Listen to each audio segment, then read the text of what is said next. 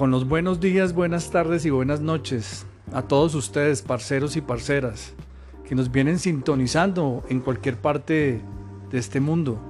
A todos ustedes, mil y muchas gracias por haber aceptado este producto, que se ha hecho con toda la sinceridad del caso. Les habla Carlos Andrioli, 22 de diciembre del 2021. Queda muy poco para que se acabe este año y como lo hemos venido diciendo en los anteriores podcasts, ahí no se acaba la vida y no se acaban tus objetivos. Hay que replantearlos, hay que reasignarlos, porque no podemos seguir pensando que los planes y proyectos solamente se desarrollan en 365 días. Muchas veces necesitamos de más tiempo y producto de la pandemia pues nos ha obligado a ser más flexibles. Hoy tengo un parcero que hace mucho rato quería compartir con él. Es un pelado, es un parcero. Con él hicimos unos estudios de especialización, de maestría, pero ese no es el tema. Es un pelado que yo admiro muchísimo, acaba de llegar del país, viene radicado en Europa, pero voy a dejar que él se presente. Entonces tengo el gusto de presentarles a Jason Parra Tijaro. Hola Jason. Hola don Carlos, buenas tardes. Primero gracias por su invitación. Eh, la acepté pues primero por, por, el gusto de verlo de nuevo, después de todos estos años. Y segundo para, para, para, para darle eh, eh, a este bonito, digamos, momento que es Parceros, ¿no? Que me has contado, ¿no? Que me parece una iniciativa muy bonita y quería ser parte también, ¿no? Es decir, pues, si algo podemos hacer por esa iniciativa, genial. Claro, esa es la idea. Entonces, quiero que hagas una presentación importante porque este muchacho es PhD, es doctorado y apenas tiene 32 años, pero también tiene dos carreras, tiene especialización, tiene maestría. Oiga, ¿usted en qué momento le alcanzó tanto tiempo? Ah, bueno, entonces hago una presentación así rápida. Bueno, yo hice nada más eh, siete años de colegio. Yo, entré tarde al colegio y salí temprano. Eh, yo empecé el colegio como a los ocho años eh, y terminé a los 14. En los 14 ya estaba empezando mi carrera de administración de empresas. Más o menos cuando iba por octavo semestre, séptimo semestre de administración, empecé psicología. Entonces hacía por la mañana y por la noche. Ahí, entonces, cuando ya terminé administración e iba terminando psicología, fue cuando yo lo conocí, que empezamos la especialización en administración y luego la maestría del MBA en administración. Después de eso, pues, eh, eh, de hecho, algo para resaltar de un comentario que alguna vez usted me hizo, muchacho, usted, usted, vea, usted todo tan bueno que es, tan talentoso, pero a usted le hace falta el inglés qué bueno sería eh, que le pusiera, pusiera ojo a eso, porque yo creo que hay muchas oportunidades allá afuera para usted. Pues bueno, eh, eso hice, le metí todo al inglés en ese momento, alrededor de esa, de esa época, y eso me permitió ganarme eh, becas, por ejemplo. Entonces, cuando terminé mi maestría de administración, yo empecé a trabajar como profesor de administración y de psicología. Y mientras hacía algunas cositas eh, de consultoría y empecé con el tema de, del neuromarketing y cómo, y cómo utilizar tecnología para, para entender más el cerebro humano aquí en Armenia, que hago un pequeño paréntesis con eso, por ejemplo con la iniciativa ViveLab, que, que trajo algunas máquinas, por ejemplo, de tecnología de seguimiento ocular. Entonces ahí empezamos a indagar en ese mundo me gané una beca para, para irme a, hacer mi maestría en neurociencias a Barcelona. Una vez terminé mi maestría en Barcelona eh, y trabajar un poco de hecho en neuromarketing en Barcelona. Me gané mi beca para hacer el doctorado también en Barcelona. Eh, de ahí me gané otra beca para hacer una parte de mi doctorado en Inglaterra, en Durham, que queda ahí en la frontera con Escocia. Y, bueno, y pues aquí estamos ahora, ahora ya, eh, digamos, aplicando todo lo aprendido eh, en un emprendimiento en Europa. Ah, no, pero vea, es que uno a veces que no le alcanza el tiempo y a usted le ha sobrado ese tiempo. Pero venga, Jason, qué bueno que usted me escuchó en ese momento, pero yo creo que usted también tuvo la oportunidad de escuchar a sus grandes maestros, que fueron sus padres. Así es. Quiero que nos haga una mención y me parece que sea el momento de rendirle homenaje a esas personas que han influenciado tanto, porque puedo ser testigo y fiel testigo de esa influencia. Bueno, primero que todo, si yo soy una persona 100% de familia, entonces, primero que todo, eso es, eh, es muy, muy importante para mí resaltar que eh, todo lo que aprendí de números no fue del colegio, por ejemplo. Los números me los enseñó mi padre, así como, así como mi madre las letras. Eh, yo no pude ir al colegio los primeros años de mi vida, pero tuve los mejores profesores que no solo me enseñaron sobre números y letras, sino más importante, a ser buena persona o incluso cada día intentar ser mejor. Eso es lo más importante. Es, eh, en, un, en, un, primer momento eso y mi hermana, por supuesto, mi hermana mayor que siempre me, me apoyó en todo ese proceso, porque claro, estaba en casa, ¿cierto? Y estar en casa para un niño a veces puede ser complicado, pero mi hermana me lo hizo más fácil. Eh, luego, luego allí en la adolescencia tuve, tuve, tuve un, un, segundo empujón de inspiración que fue la llegada de mis sobrinos. Eh, que, también me dieron, digamos, esta, esta, este, este empujón de decir que quería ser mejor para alguien, ¿cierto? Mostrar también de alguna manera el camino para alguien que me estaba observando. Y esos son mis sobrinos en mi vida también, ¿cierto? Entonces, así, un paréntesis pequeño. Eh, y, y, bueno, ya después ahora en el doctorado, cuando estaba empezando en un, en un nuevo país, todo nuevo, eh, eh, lidiar con el, con el tema de estar lejos de las personas que uno ama. Y ahí tengo que mencionar a mi pareja, mi prometida, eh, eh, que, que, ha sido un apoyo en todos estos años. Y, hizo que estando lejos de mi país, allí fuera mi casa. Entonces, y ha sido también, digamos, mi inspiración y un motor, una motivación para, para conseguir estos objetivos y de hecho seguimos luchando y seguimos luchando juntos, construyendo un futuro juntos. ¿Y ya qué nacionalidad tiene? Porque yo creo que también ha sido su pilar allá en Europa. ¿Dónde es que está radicado? ¿En Bélgica? Sí, yo estoy radicado ahorita en Bélgica. Eh, eh, bueno, hago, hago un, paréntesis pequeño porque quiero que me escuche mi, mi, viejo y mi vieja. Entonces me permite don, don, Carlos y, y mi pareja y mi hermana. Entonces, a mi padre Juan Parra, eh, todo, todo, todos, todo, todos los agradecimientos por tanto esfuerzo y por siempre creer en mí. A mi madre, Arnovia Tíjaro, por ser la mejor profesora, dentro y fuera del salón de clases, porque a eso se dedicó, siempre fue una gran, gran, gran profesora, muy admirada pues por su labor y también una, una persona de mucha espiritualidad. A, a mi hermana Francis, la mejor mamá, la mejor hermana, a mi sobrino Andrés David y a mi sobrino Samuel. Y por supuesto, ahora sí conectando con su pregunta, a mi prometida Dimitra Vapa, que ella es griega y, ahora la estamos peleando juntos en Bélgica, en donde actualmente pues estamos eh, trabajando en un emprendimiento eh, para mejorar, eh, de, hecho, la salud en el trabajo, particularmente tan importante en tiempos de pandemia. Estamos, estamos desarrollando una tecnología basada en inteligencia artificial para detectar de manera temprana eh, eh, problemas en el trabajo como el burnout o, o el estrés laboral. Bueno, listo. Muy bonito lo que acabas de hacer, de hacer reconocimiento a esos grandes seres, porque eso es ser parte de ser consciente, el ser agradecido. Entonces vamos a aterrizar a lo que vinimos. Eso, vamos. Vamos a hablar de algo que me han pedido mucho, que es el neuromarketing.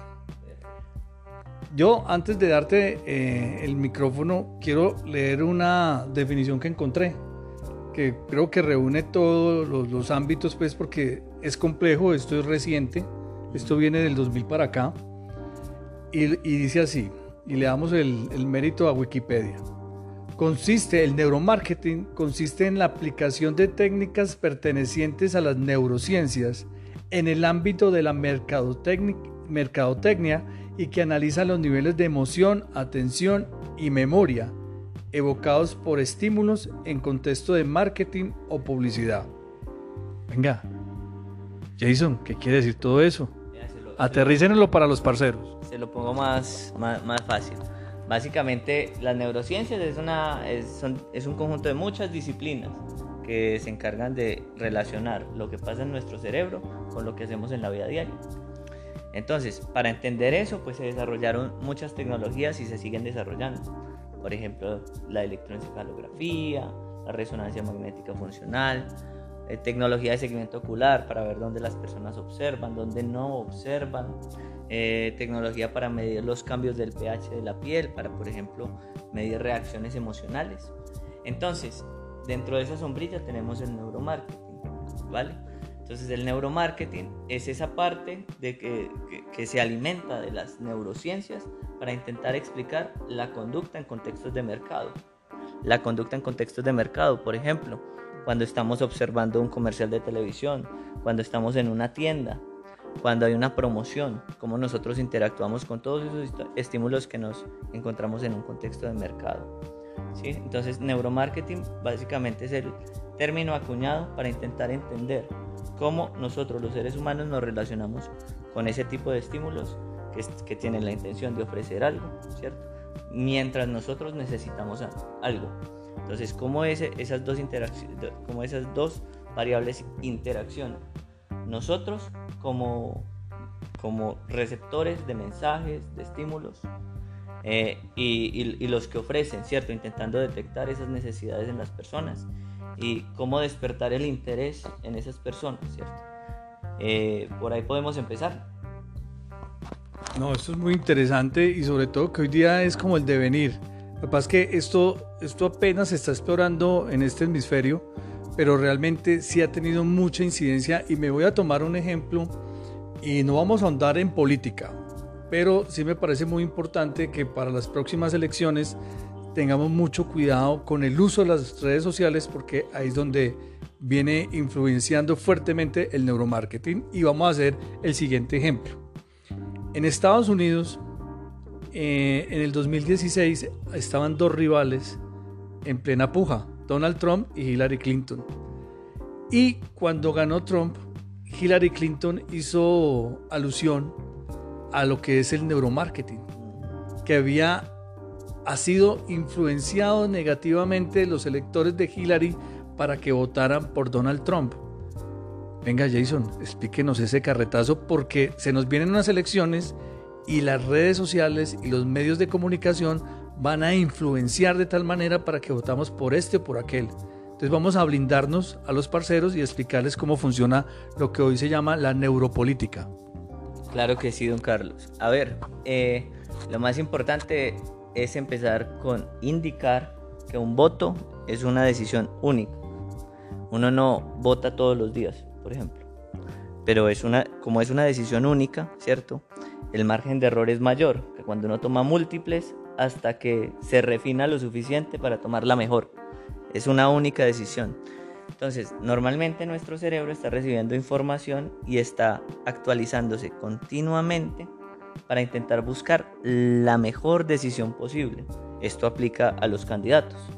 Nosotros estamos recogiendo información en información, información y estamos actualizándonos constantemente. ¿Qué es lo que pasa? Cuando, cuando, cuando estamos recibiendo muchísima información, ¿cierto? Esto genera, por ejemplo, confusión la abundancia, la sobreabundancia de información, lo que empieza, lo que empieza a pasar es que mucha información deja de ser considerada. Por ejemplo, incluso la más relevante, que puede ser lo más objetivo, como qué han hecho los candidatos o qué tan eh, eh, buenos podrían ser para, para el cargo. Esto pierde relevancia. ¿Por qué? Porque hay tanta información que lo que empieza a llegar con más contundencia a nuestros sistemas perceptivos son de hecho los estímulos que más hacen ruido, los que más alumbran, los que más priming eh, generan, que priming significa los que más primicia, los que más eh, poder de captación inmediata tienen. ¿Esto qué significa? Por, eh, haciendo una pequeña alusión, por ejemplo, cuando, cuando, cuando uno ve los mensajes amarillistas, cómo impactan a la gente, es porque tienen un poder eh, particular, porque son, eh, hacen referencia a temas muy sensibles. Entonces, en la, en la política, con las redes sociales, cuando inundan los mensajes, empiezan a hacer, eh, a, a, poner como objetivo las emociones más, más sensibles del ser humano, como el miedo, ¿sí? El miedo, el temor, el hambre, ¿sí? La seguridad. En eso se funda todo nacionalismo, por ejemplo. Pero, pero, pero, pero toda, todo, ¿cómo se dice? Todo bias, todo, toda, eh, toda, toda, toda concepción equivocada, toda concepción errónea se funda en mensajes como estos. Por ejemplo, si a usted le dicen, eh, si usted, mm, si usted vota por, por, mí, usted va a ser más rico. Eso no tiene ningún, ninguna cabida cuando usted tiene tiempo para analizar la, la, la, información, cuando la información que está recibiendo está filtrada, cuando usted está buscando las fuentes adecuadas. No tiene ningún sentido, nadie lo creería. Pero cuando hay millones de fuentes de información y esta parece la información más presente en el ambiente, tal vez nuestro cerebro empiece a creerlo, incluso cuando no es cierto. Y por eso es tan importante eh, eh, en, en, el poco control que tenemos cognitivamente de buscar fuentes creíbles, ¿cierto? Formar nuestro, nuestra propia concepción, porque el voto es una decisión única. Es decir, cuando, ya nos, cuando nuestro cerebro se actualiza con la información pertinente, ya hemos votado. Vea lo interesante que es este tema. Vamos a hacer un pequeño, una pequeña pausita para hacer unos eh, anuncios comerciales. Para que visiten nuestra página en Instagram, arroba ser-rastrero consciente.co para que los parceros nos puedan seguir. Ahí hacemos mensajes alusivos a los temas que nosotros estamos proponiendo aquí en el podcast. Para sus comentarios, preguntas, sugerencias y demás, al correo electrónico serconscientemente.gmail.com y para los que quieren alguna consulta conmigo, Carlos Andrioli en arroba Carlos CJ Andrioli. Jason, vamos a aterrizar un poco lo que acabas de decir con un ejemplo muy práctico que, fue uno de los que me pareció, eh, por llamarlo de alguna manera, eh, casi complicado de entender para que nos ayudes como, como a entenderlo. Como el neuromarketing trabaja con las emociones de las personas, Hillary Clinton en su denuncia decía que Donald Trump, la campaña de Donald Trump se había robado unas cuentas de Facebook y ahí permitieron analizar cuáles eran los gustos, costumbres y necesidades, miedos de todos los posibles votantes. Y ahí pudieron también eh, enfocar cuáles eran los votantes por Hillary Clinton. Entonces muchos de estos votantes por Hillary Clinton empezaron a influenciarlos a través del clima les decían que para el día de elecciones, si salían a votar, podían haber por, por Hillary, iban a haber nubarrones y todo eso empezó a influenciar en su, en su memoria. ¿Cómo hacemos para explicarle a las personas, a nuestros parceros, cómo es que funciona eso? Eh, claro. Entonces, eh, básicamente lo, que, lo, primero que, hay que mencionar es que como toda herramienta humana, eh, eh, hay, un, hay un componente ético, ¿cierto?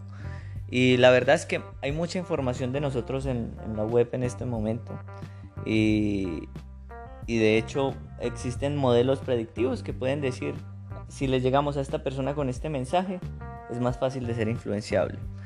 Pero, volviendo exactamente al ejemplo, lo más importante que hay que mencionar es, eh, cuando usted está dirigiendo un mensaje a una persona y ya sabe lo que necesita, lo que quiere escuchar, eh, qué, tipo de, qué tipo de voz, qué tipo de color incluso le gusta a esa persona, el mensaje va a llegar directo a la memoria.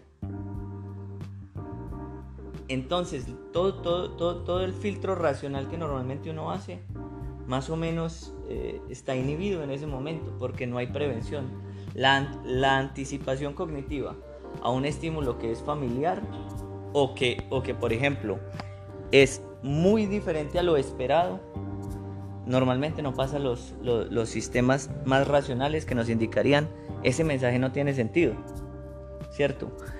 Y cuando esto se repite durante día tras día, ¿cierto? Eh, por ejemplo, no tiene ningún sentido relacionar votar por, por, Hillary con el clima, ¿cierto? Pero resulta que un, una nube, un, clima eh, en donde hay muchas nubes está gris, si está asociado con tristeza, con desolación, y nadie quiere eso, ¿sí? Entonces, asociar Hillary con, circunstancias negativas, lo que hace es que en nuestra memoria, a corto y a largo plazo, ¿cierto?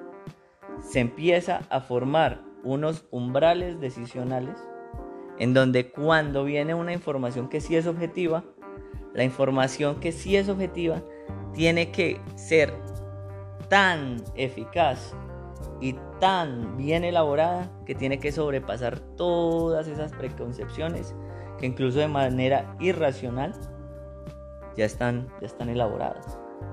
Entonces, como es una única decisión, eh, básicamente yo estoy allí frente a mi tarjetón o mi correo electrónico, como puede ser en Estados Unidos,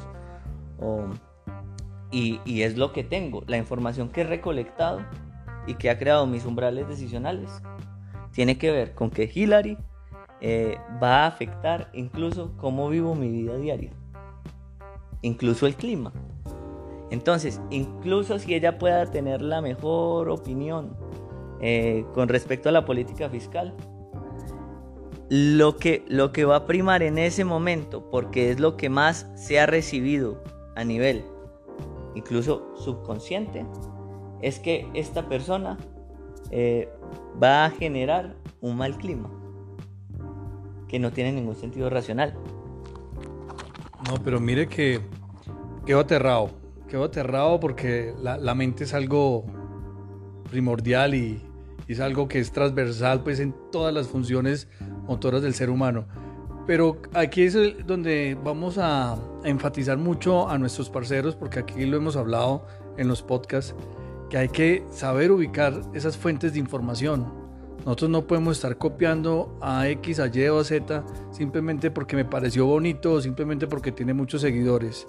Hay que confrontar muy bien las fuentes de información, son vitales, son primordiales. Nosotros no podemos estar creyendo a cualquiera, a cualquiera. Por eso aquí hemos tratado de enviar esos mensajes, esa información que es requerida. Pero quiero hacerte una pregunta volviendo como al tema sobre los fake news, sobre las noticias falsas, que creo que también viene a mucha relación de lo que estamos hablando. Sí, por supuesto, toda, toda la relación. Entonces, eh, a la vez que, está esta prerrogativa, ¿cierto? Es una necesidad de los tiempos de buscar fuentes confiables.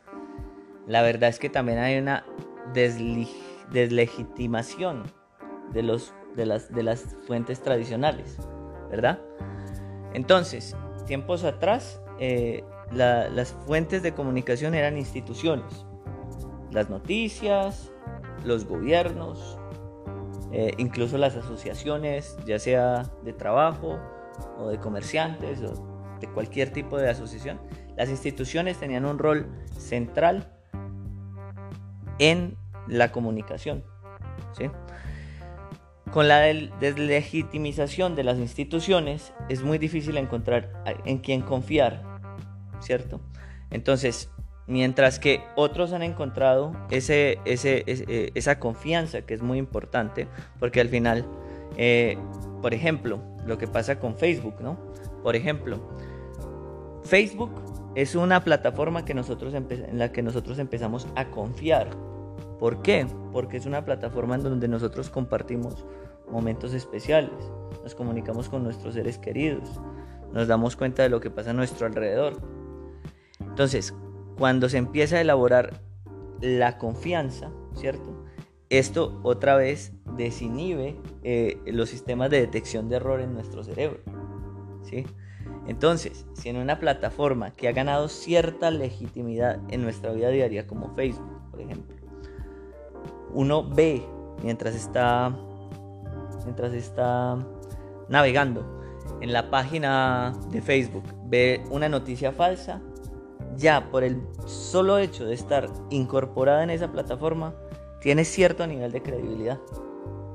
Entonces, hay una, hay una cuestión también que es muy fuerte, además de buscar las fuentes confiables, es, ¿hay fuentes confiables? Porque, porque al final eh, eh, es muy complicado pensar y dar esa confianza a, por ejemplo, una institución o una organización como Facebook, que al final detrás tiene un interés marcadamente económico. Por eso, por ejemplo, eh, el escándalo que ha pasado, que ellos no, no han denunciado ciertas cosas que debieran haber denunciado.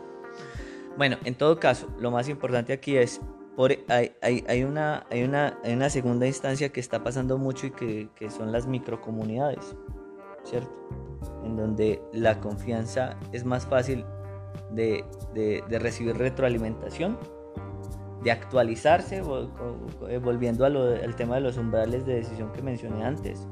¿Eso qué quiere decir? En una microcomunidad las personas pueden hacer seguimiento de los otros, ¿cierto? Y aprender más rápido, porque los ciclos de aprendizaje pasan más rápido.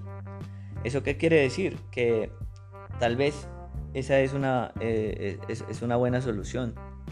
Eh, creer, creer intuitivamente, creer eh, mirar a quién se puede creer, ¿cierto?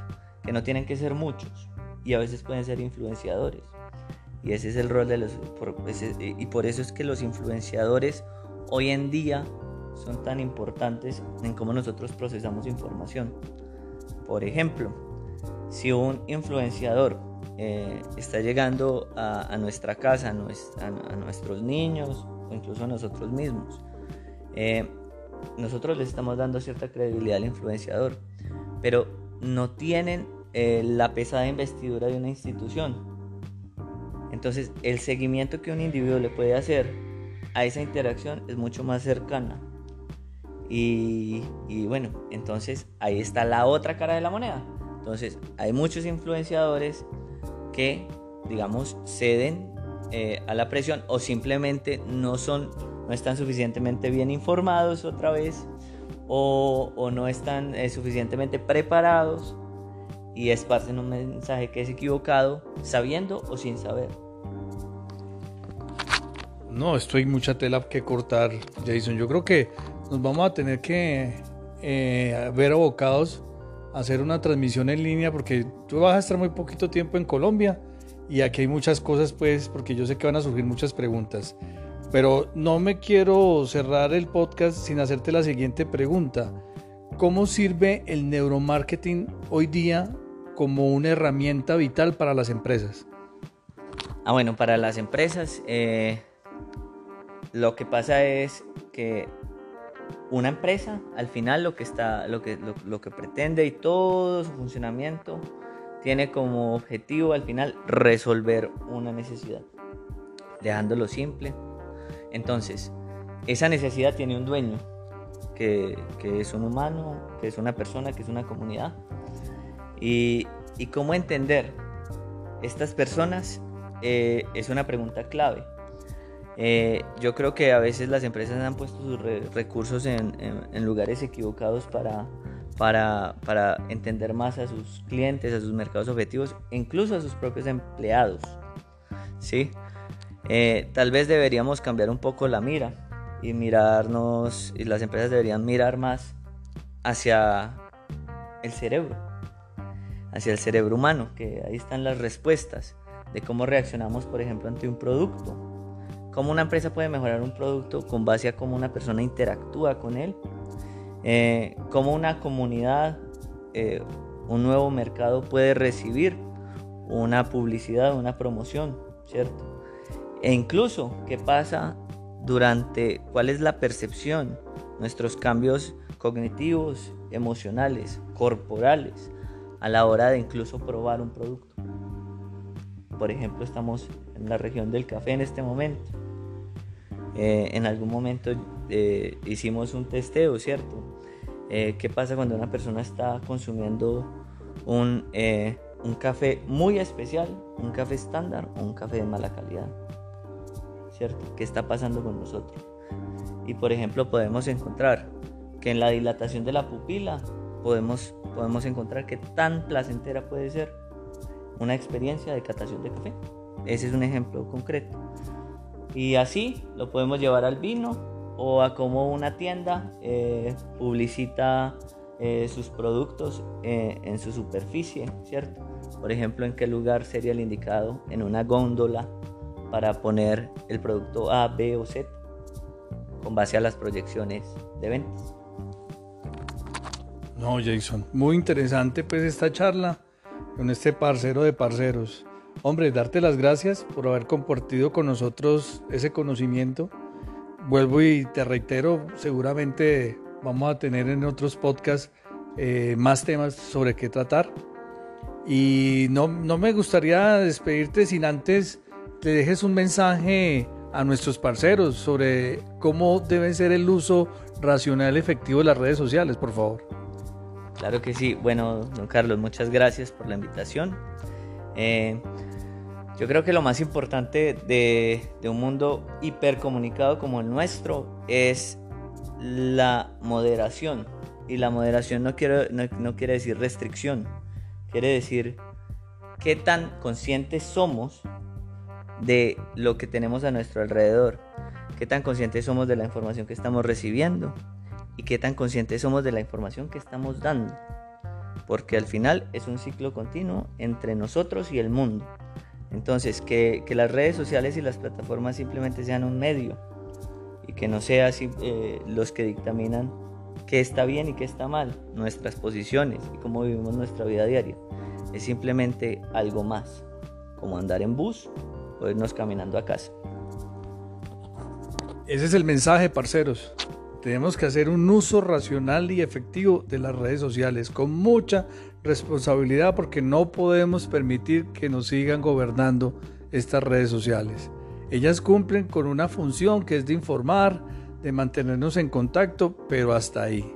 Debemos hacer ese uso racional. Parceros y parceras, me encantó volverlos a estar con ustedes, compartir este momento con este gran personaje, con este parcero. Entonces nos veremos el próximo año, que ya está a la vuelta de la esquina.